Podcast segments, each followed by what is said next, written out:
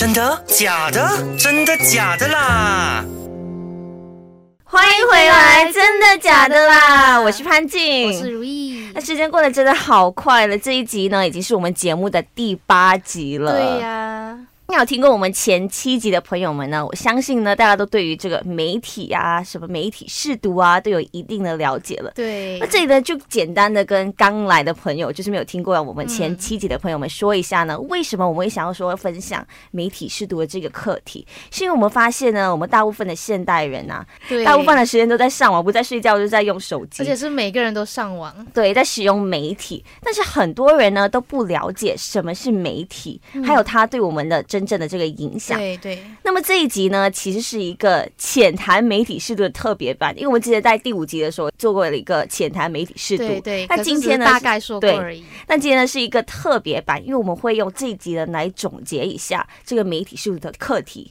那我们呢就很高兴的邀请到了一位专家兼作者来和我们大家分享。我们这位老师呢，或者简称大大，和其他的他呢和其他的几位呢老师呢就一起出版了一个。这样的一本书叫做《进击的网民》。嗯，我一开始听到这个书名的时候，我想说，哎，这是什么东西啊？是想说键盘侠吗？《进击的网民》不是《进击的巨人》，《进击的网民》。这个书呢，简介呢，就想说，在纷乱的这个媒体现象中呢，要如何能够保持明辨的头脑？嗯，要怎么样在这个混乱的世界当中呢，主动进击，成为一个理性的网民，主动出击。那现在我们就欢迎我们的黄国富老师，欢迎，大家好，大家好。那我想要请老师先做一个简单的自我介绍一下，说之前啊从事的工作啊，还有怎么会想到说要出这本要出这本书啊，这样子。呃，两位主持人好哈。呃，我是在大概十几年前的时候，在台湾，呃，在念博士班的时候，其实已经有在教这样的一门课，叫媒体试读的课哦。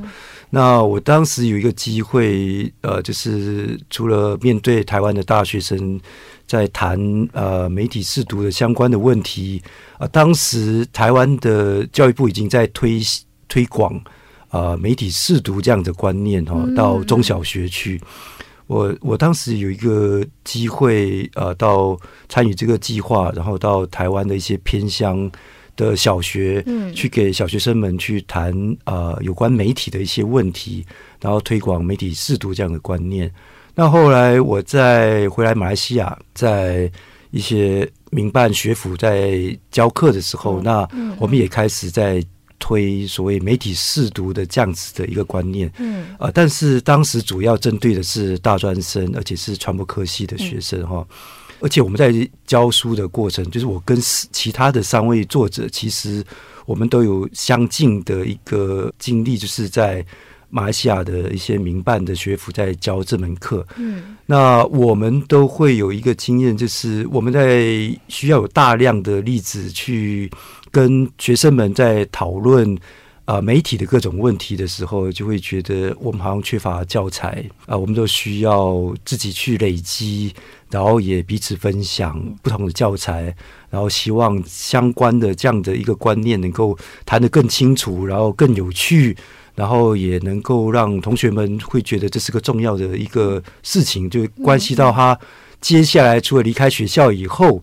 他怎么使用媒体啊，等等，都会是个重要的一个基础。嗯嗯，好，所以这个是我大概的一个前面的一些经历了。那到大概三年前，呃，二零一九年，就是在呃新冠肺炎呃开始之前哈，刚好有一个契机，就是我们跟三个作者就一起想要下定决心要出一本书，然后我们开始企划。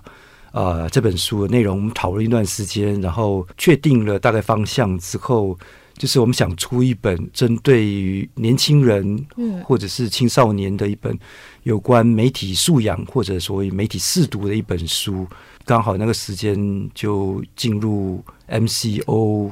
然后疫情很长一段时间，那这样的问题也开始在马来西亚开始被重视，就是对对，因为学生们大量的接触呃网课，然后在家里的时间很长，然后这时候开始有很多假新闻的出现等等，我们就更加确定说这本书应该是非常重要，而且需要加快脚步去把它完成的哈。但是还是花了蛮长的时间在内容的呃书写，然后调整到编排。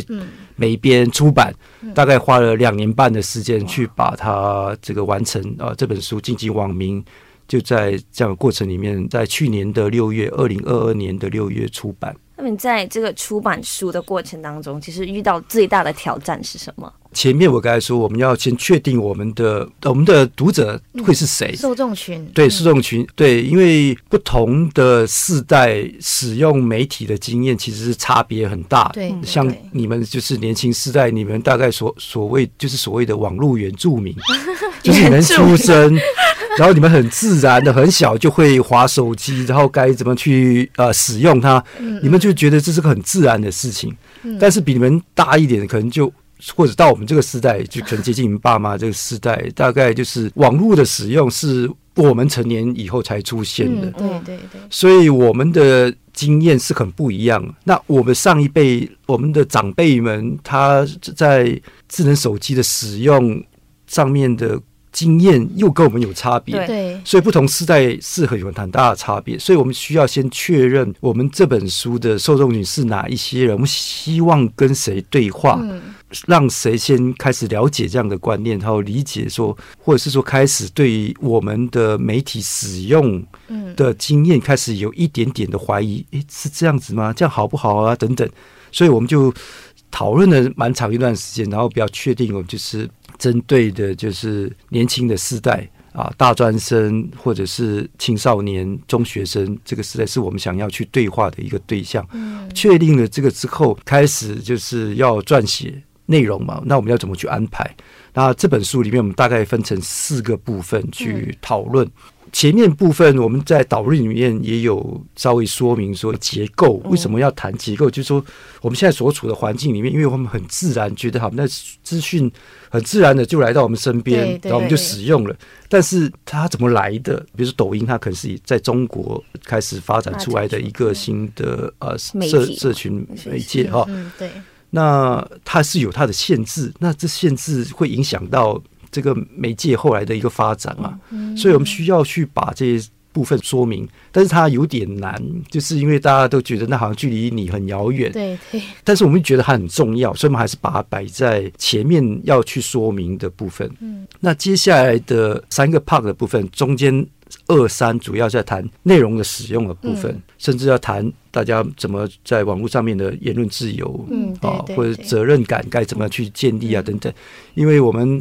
现在基本上是媒体使用者，其实也是一个创创造者。对，所以自媒体吗？对，我哎，对我们也在传播，所以我们会用创用者这样子的一个观念，就是说，我们不只是在用而已，我们其实可能也在制造内容。所以我们有自己的，我们在 Instagram 上面有自己的人设。嗯，对对 对。哎，我们在抖音上，如果你觉得有一点更有表现欲望的话，你可能会去拍，想要当 You。YouTuber 啊，这 TikTok 对不对？呃，甚至我们其实不用到那么明显的，就是我一般人在用 Facebook 的时候，你为什么选择上载这样子的一个照片，或者你要写这个内容？嗯，一定有你有想要表达的。对，其实那个就是你已经在生产内容了嘛，对不对？啊，所以它很多东西是搅在一起的，是纠结在一起，有点复杂，但是。我们需要慢慢去把它稍微做一点点说明，嗯，让你去理解说，OK，因为你总是要吸收某些资讯内容之后，你再产出嘛，不然的话，就算你要当 YouTuber，那你要给别人看到些什么呢？就没有内容，没没有内容嘛，所以你总是要吸收一些东西，对，哦。这个部分在前几年马来西亚很多网红啊已经开始崛起嘛，很多啊，但是也会出现一些乱象，所以我们讲乱象哈。那我们在书写过程里面刚好就会觉得说，哎，比如说责任这件事情还是很重要的，嗯，就是你为什么要把这样的讯息分享给他人，嗯，然后你为什么想要办？某个角色等等，呃，你做了这个事情之后，它可能会有后果。嗯，这个后果可能是什么？你是不是可以先稍微先想一想？嗯嗯。好，那这个大概就是我们第二、第三部分会去谈的。那最后一个部分就是回到我们希望说，像各位年轻人，大家都有话想说，都想做自己，呃，但是是不是有更好的方向？所以我们会用网民，可能就是用网络公民这样子一个概念，就是说这个时代里面看起来好像什么都可以，但是它其实还是应该有一些限制的。这就是对自由的理解嘛？你可以做什么，或是你想做什么，可以，然后可以展现出你自己的个性。嗯如果做出来这个事情之后，可能对整体的社会环境又有影响。嗯诶，它其实是一个互动的一个过程，所以我们最后一个部分就会去想要希望这本书还是有一些比较积极的意义跟作用。嗯每个人虽然好像是个人，但是我们又跟社群有跟 community 嗯。是有关系嘛，对又跟国家有关系，甚至跟世界都有关系。你是马来西亚的国籍，但是你做出来的内容可能是被其他地方的人所接受，嗯对对对，哦、或者引起争议也可以没有关系。比如说黄明志、嗯，嗯 n a m w 这样子哈、嗯他可能会有很多争议，但是他的创作呃创作内容嗯或者作品，在可能不同地方的人听到的时候会有不同的解读。他们有有些人会觉得很有趣，然后开始去对马来西亚产生兴趣，嗯嗯或者不止马来西亚，他做很多亚洲各地的嘛，有嗯。日本啊、泰泰国啊、中国啊，哪里都有嘛。对，他他用亚洲的观念去说它嘛。嗯。那这个其实是在丰富我们的内容嘛。嗯所以我们想说，这个时代产生的某些问题，它其实它也是个很好的时代，就是我们可以用很少的成本就可以生产出更好的内容。嗯嗯嗯所以我们是希望它有一些比较正向的方向嗯去使用媒介。嗯就是刚刚黄老师讲到的那个简单的介绍啊，什么是媒体素养？请老师介绍一下媒体素养是什么吗？嗯呃，我想说，在中文的使用上面，嗯有的会使用媒体素养，有的会用媒体试读媒体试读嗯啊、这个是中文世界里面的使用了哈。嗯那大致上都是指向同样的一件事哈，嗯就是说我们现在使用大量的资讯跟内容，那我们怎么样去辨识它？就像你们的节目，真的假的？嗯真的假的啦？嗯对，你怎么去辨识真的还是假的？嗯 OK，它需要一些方法哈。那辨识之后，你可能也要评估，诶，哪一个是比较好或比较不好？嗯还有这里面可能也需要有一种建立一个所谓的批判的态度。嗯批判的态度是说，批判不是批评哈，批判是说，诶，质疑，这个好吗？对吗？嗯是不是这样子啊？等等，要有一点怀疑，对哦，不是所有东西都照单全收。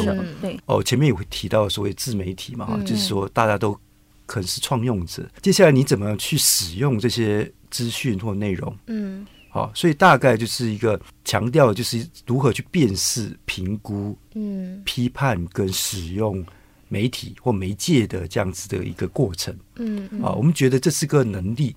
能力的意思是说，它不是知识你要背起来，它是一种能力，就是说你在日常里面，你大概已经知道，比如说我要怎么去评估假新闻这件事情，嗯，我我掌握一些方法。那我在日常上面，我在划手机的时候，哎，看到这资讯的时候，哎，我就拿出呃拿那个相关的方法嗯去检测它，哦，发现哦，原来这个很怀值得怀疑。嗯好，我不能够乱传，不能够分享。嗯 OK，所以你当你在生活里面去变成一个能力的时候，你在看到不同媒介的时候，哎，这是内容农场。什么叫内容农场？啊，内容农场哦、原来是从所谓的一般的新闻媒体上面截取了他们的内容，然后改写成可能很吸睛的内容，充满所谓我们三色星，然后吸眼球的内容。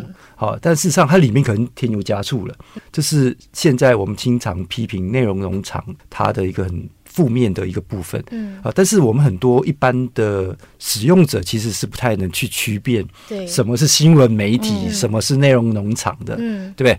我们讲新闻媒体，比如说像《新洲日报》嗯。它是呃对呃，它是有记者去采呃采集各种的新闻，然后回到嗯。编辑台，然后经过的各种的筛选筛选嗯。守门之后，才把内容刊登出来的。嗯。好，这是有一个这样的过程。嗯。啊，但是有一些该讲的内容农场啊，嗯。它可能除了从这些新闻媒体上面截取了一些内容之外，嗯。它可能也会去因为有业配啊、有 个因为他们流量之后有业配啊等等，那可能就会去帮某一些厂商说好话啊等等打广告。嗯但是以前我们很容易分辨新闻是新闻，广告是广告，嗯现在常常是很难分辨的。混淆了，对对对，所以我们常常就会因此哎产生对某些产品特别有好感啊等等，其实就被这些媒体所影响了。嗯这个是我们在日常生活里面最经常碰到的一些事情，但其实我们常常是不知道的，因为我们在社区媒体上面，它其实也没有帮我们做太多的分辨嗯，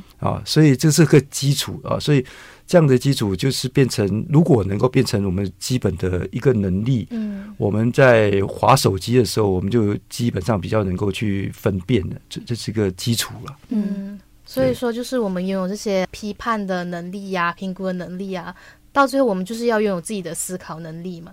对，这都牵涉到我们的理性思考能力嘛。嗯那我们当然人是没有，不是说感性跟理性区分的很清楚的哈。嗯，特别是女性，呃呃都有啦，男性也一样哈。只是在我们这个时代里面，当然就是我们的。因为要吸眼球，然后引起你的兴趣，有一些是人的本能，要感觉嘛，嗯。呃，感觉感受有共鸣。哎呀，这这是我喜欢的。对我就会去看嘛，对，有 feel 嘛，这是这是能够理解的。但是理性这个部分，它其实需要训练的，需要被挖掘的。为什么我们从小学要上国民教育，要上九年啊，或者啊、有的国家十二年啊等等，其实就在锻炼我们的一般的理性思考能力。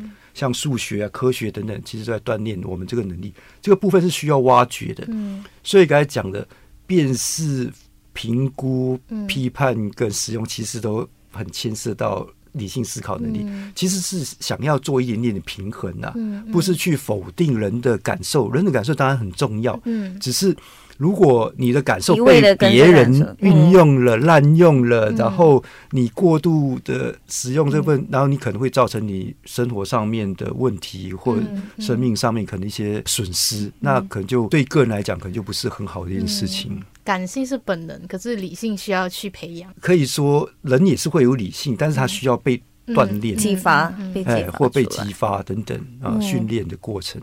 因为现在像之前我们提到，就是我们就是常常因为 TikTok 可能一分钟之内你就可以接收到很多很多的对资讯。那我看到书里面有一个章节很有趣，他就说到资讯变多，我们有更聪明吗？嗯，能不能请老师就是细聊一下这个内容？对，嗯现在的媒体呃，或是网络科技非常发达的情况里面，我们的资讯是超载的哈。嗯嗯啊，资讯非常多。其实，如果你善用的话，当然你就是你的资讯量比以前我们那个年代，或者是你能够吸收、能够学习到的东西知都太多了太方便了哦。呃，但问题就是说，呃，你如何去找你需要的资讯跟内容？就是怎么去善用。对，嗯因为这么多，你怎么去找呢？啊，这就是个很大的一个问题，或者说有很多很好的内容，但是为什么他接触不到一般人，或是那个媒合，或者变成有一个落差？嗯呃，那个也是个这个时代里面的一个呃状况了，呃，嗯不能说它是太大问题，就是需要去想办法怎么样去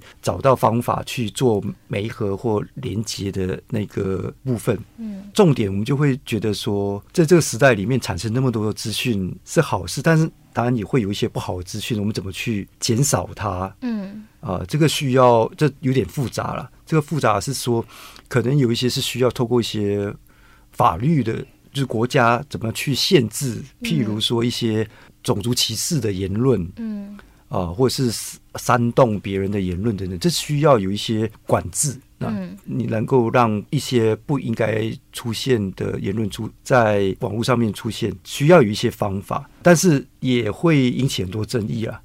如何判断这个言论是不对的或不好的？这个其实要拿捏不容易，但是在国外会讨论的比较多啊、像欧盟他们就会有一些法律已经出现了，或会去对于这些。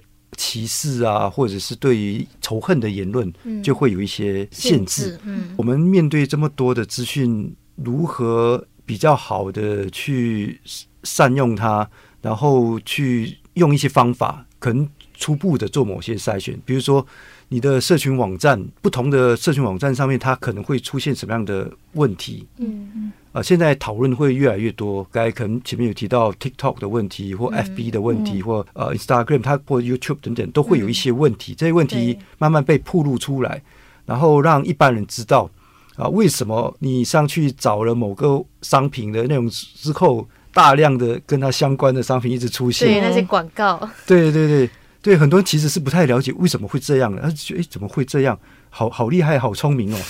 对，这个就是现在讲的数据资料嘛。嗯有一种说法是说，数据资料已经是这个时代对很多商人来说，可能是最大的一个资产。嗯就是你现在用的手机，你使用的任何的各种内容，基本上后面都有人帮你。这个已经变成他的数据嗯去分析嗯你这个人的嗜好、你的使用习惯等等等等。嗯所以后面我们讲说会有一个所谓的老大哥在看着但是我们事实上是不知道的。我们觉得好，呃，一般都会觉得哦，好，这个好友善哦，或者是 好好友善，哎，就觉得好好啊，他都帮我 筛选这么多的内容。对你这样 YouTube，你因为你喜欢某个歌手，你去搜寻他之后，然后会有一堆的相关的嗯同类型的呃类型的呃，那其实他在限制你嘛，你的爱好可能就越来越限缩在相关的范围里面。嗯。你不知道原来外面还有很多不一样的内容，嗯所以这个就是还有很多很多的内容，很好的内容啊。那这个内容其实是在可以开发你的眼界，嗯然后开启你的视野，诶，让你发现新的东西的，嗯其实都在哈、但是你找不到它。所以怎么让自己变聪明，其实有一些部分是可以掌握在自己手上。嗯然后当然就是说，如果有更多人都发现有这个问题的话，你就可能会让相关的媒体等等产生压力。嗯。哦，不可以了，就是太多广告了，消费者、使用者不高兴了，嗯。在抵制我了，嗯。然后他必须要他就改善。改善，嗯。哎，所以他其实是需要从自己做起，然后甚至因为现在社群嘛，就会发现说，哎，原来有人也跟我一样很不爽了，嗯，所以我应该集合起来一起去抵制他，对啊，去抗议，抗议，哎，然后如果是一个国家就觉得哎不行，应该要用国家的那个法律制度去限制他，因为他有点过头了，嗯。他滥用了我们的数据、我们的资料、嗯。我们的使用资料，而且可能被泄露出去，然后会造成很多社会的问题。那这个部分应该有更多的一个管制，嗯。哎，那他就会正向的在让整个媒体环境变得好一些。那么呢，相信有些听众可能就已经看过这本书了嘛，可是有些就可能没有看过。那么书里面呢，就有提到一个简介，就刚刚潘金有说的，嗯就是在这个纷乱的媒体现象中保持明辨的头脑脑，对，在混乱的网络世界中主动动出击，成为理性的网民。那么想问一下，呃，黄国福老师，那么具体是要怎么成为这个理性的网民呢？呃，我想说，我们每个人都有理性嘛，哈，只是说我们怎么去善用这个理性的部分，嗯啊，就是说我们生活里面大概常常都是跟着感觉走，啊感觉，但是当然这这很正常，这这里是算是一种本能之一啦。只是如果我们想要做自己的话，嗯，就做自己的主人，那我们应该是想说，到底什么是我要做的，什么是我想做的，嗯。啊，这个当然很复杂，这个很复杂是它是一辈子的事哈、嗯。一辈子的事，意思是说，我们一直都在因为不同的资讯、知识、生活经验等等累积，然后变成当下的自己嘛。嗯，所以资讯的来源就变得非常的重要哦。就是你为什么对韩国特别的向往，你为什么特别呃，或者是对欧洲特别向往等等，那是因为你过去不同的资讯一直在影响你，嗯所以嗯变成你脑袋里面有个图像，所以你会憧憬这些地方。好的资讯如果给你们，就是更丰富的资讯给你，那就会让你的人生变得更不一样，嗯会让你开始有展开新的眼界，可以走一条真正属于自己的一条路。哦，如果这是从长远来看的话，哈，嗯为什么会觉得媒体或媒介的怎么去使用它很重要，跟这个有很大的关系？就回到我们做自己这件事情上面。哦，我们是希望说，如果我们的受众、我们的乐听人，大家都慢慢的去掌握这个能力啊，怎么去辨识，怎么去评估，然后批判，然后去使用这些媒介的话，那我们就更能够去让自己的生活可能变得更好，然后更知道自己要干嘛。更多人如果有这个能力的话，整个社会可能我们对媒体的内容资讯会有更多的要求，我们会希望有更多更不一样的内容，甚至如果我们要做内容的话，我们对自己也有不同的想象。就会觉得，哎我要跟人家做不一样的内容，我的 YouTuber 是跟人家不一样的，它是独特性越明显的话，那内容就会更多、更丰富啊，所以它是一个良性的一个循环的一个过程。所以我们作者们都会觉得，哎，这个媒体素养、媒体视读应该是公民，我们这个网络公民这时代里面很基本的一个条件。嗯，好。也让我们更善于去梳理我们自己的情绪或情感。情感不是说，诶，与生俱来就就会了，就懂了。我们其实也是要控制，我们也要去梳理它。呃，我们很不满的时候，有时候没没办法爆发。如果我们一直把它压抑下来，对自己也不是那么好。那我们怎么去梳理它？用什么方法？这其实已经动用我们的理性思考能力嘛。所以这都是一个整体的人的素养。人的能力的一个部分，你可以说媒体素养，它其实也是公民素养里面的其中的一个部分。嗯，哦，它其实是环环相扣的哦。因为去年选举常常都在会听到说，哎，十八岁就可以投票了，所以我们现在应该要提供给他们更多的公民的一些素养，让他们知道怎么投票等等。嗯，媒体素养其实就是其中的一块嘛。你接收到不同证件，如果去。接收不同证件，然后去评估不同的候选人他的看法，这时候可以加强你怎么去判断该投给谁，投给谁。对，所以它其实就是一个公民素养里面的其中的一个部分。嗯嗯。那么刚刚老师就提到那个要拍影片啊，YouTube 啊这些啊，然后要什么要独特性啊什么的，那他们就是作为一个传播者嘛。就我们一直说要成为一个好的传播者，好的传播者。可是好的定义到底在哪里呢？因为这是比较模糊的一点，我觉得。当然，我们讲说会期待了。好的意思是说，不只是对自己，不是从自己个人出发了。嗯。啊，他也对整个社群是有一个相互成长或者学习的一个呃机会，就互相变好的一个方向。嗯。啊，所以那个可能就是说。你有一些别人没有想过的想法，或者别人没有做过的一些实验等等，那这个东西做出来之后，可能对其他人会有启发，或别人会有共鸣，会觉得丰富了他生活里面的那个部分。对我们来说，都会觉得这是一个好的内容其中的一个部分。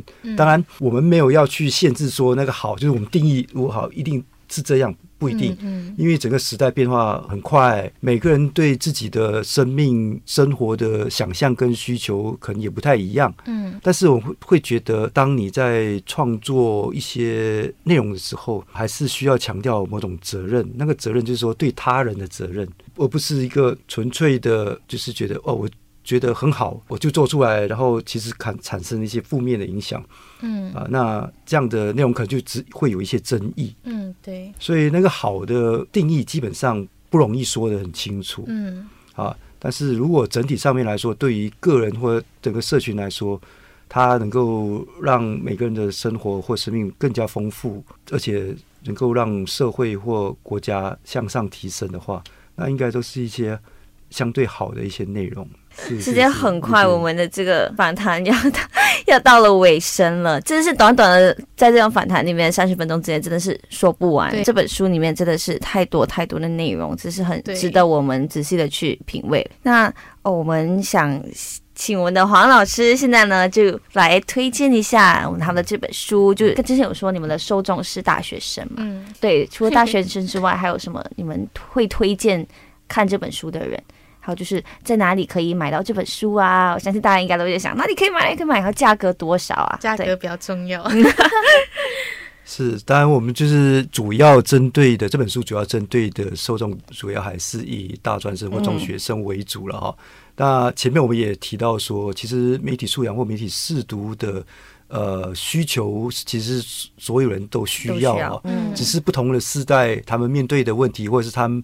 过去的媒体使用的经验是相当不一样啊，所以可能不一样年龄层或不同世代的人在看这本书的时候，可能呃会有不一样的感受或启发啦。哦，不不敢说启发，应该说可能会有不同的呃感想呃感想啊。所以其实我想这本书应该也都适合不同年龄层的受众。那各位如果有兴趣的话，其实可以到网站上面，我们的出版社它叫之间文化实验室，嗯大家可以在 FB 上面可以找到啊，这网站可以上面其实它也有提供一些试试读版啊，就是我们可以看到一些内容，大家可以去稍微先看看。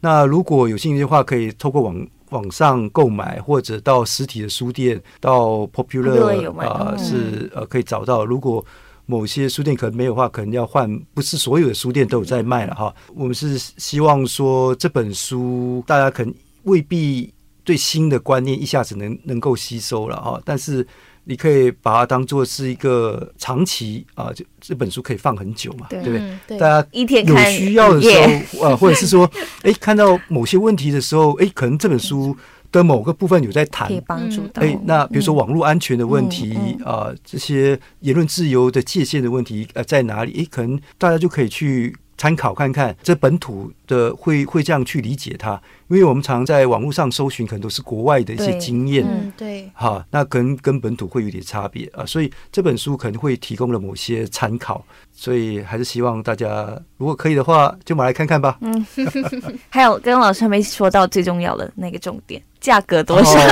对对对不起，呃，我们这本书的现在的定价是呃四十五令吉。四十五令吉，啊嗯，，其实不贵了啊，对对现在吃一顿饭就差不多就这个价钱了。嗯。阅读这件事情，还我觉得还是重要的一件事情啊，特别是如果我们过度的使用媒体，就是手机，诶，有时候会让自己慢下来，用比较慢速度的方式找自己的节奏，怎么去阅读，诶，可能会发现不一样的自己。对嗯嗯，好，非常谢谢黄国富老师今天的分享，也非常开心可以采访到黄国富老师。我觉得我我不知道听众们大家有什么想法，可是我觉得我和如意真的是受获益良多对受益良多，获益不浅。对，之前我就有开始就是觉得就有那种很空虚的想法，嗯可是不知道来源是哪里。可是今天听了黄国富老师说的，就是因为我们经常变用这些了，对，就用这些社交媒体啊，然后吸收的资讯都很零碎啊，导致我们很难去真正的吸收到一些真正的资讯。对，对就是感觉我也一样，就是感觉我们懂很多，可是为什么我还是很空虚？对，就感觉有一种啊，原来是这样子的。感觉，对这个这个也是一个我刚才讲的人文学科、啊。嗯人文学科就是有时候它帮助你怎么去串起你这些经验、经验你的资讯，就发现说，哦，原来我自己是这样的，然后我可以怎么去理解外面的世界，嗯，嗯，因为它就提供一些工具啦。好，希望对你们有点帮助跟收获。有帮助很多。好，那我们这一期就到这里啦。那下一期呢，有我们的恩琪和我们的小恩姐姐就会跟大家分享媒体报道的这个真实性啊，像我们要因为应该相信媒体报道的所有事情啊、嗯之类的。好，那我们再见啦。对，就到这里啦。更多资讯可浏览 IG 专业 Voice 啦，锁定每逢星期三中午十二点，真的假的啦，让你懂得分辨真假新闻。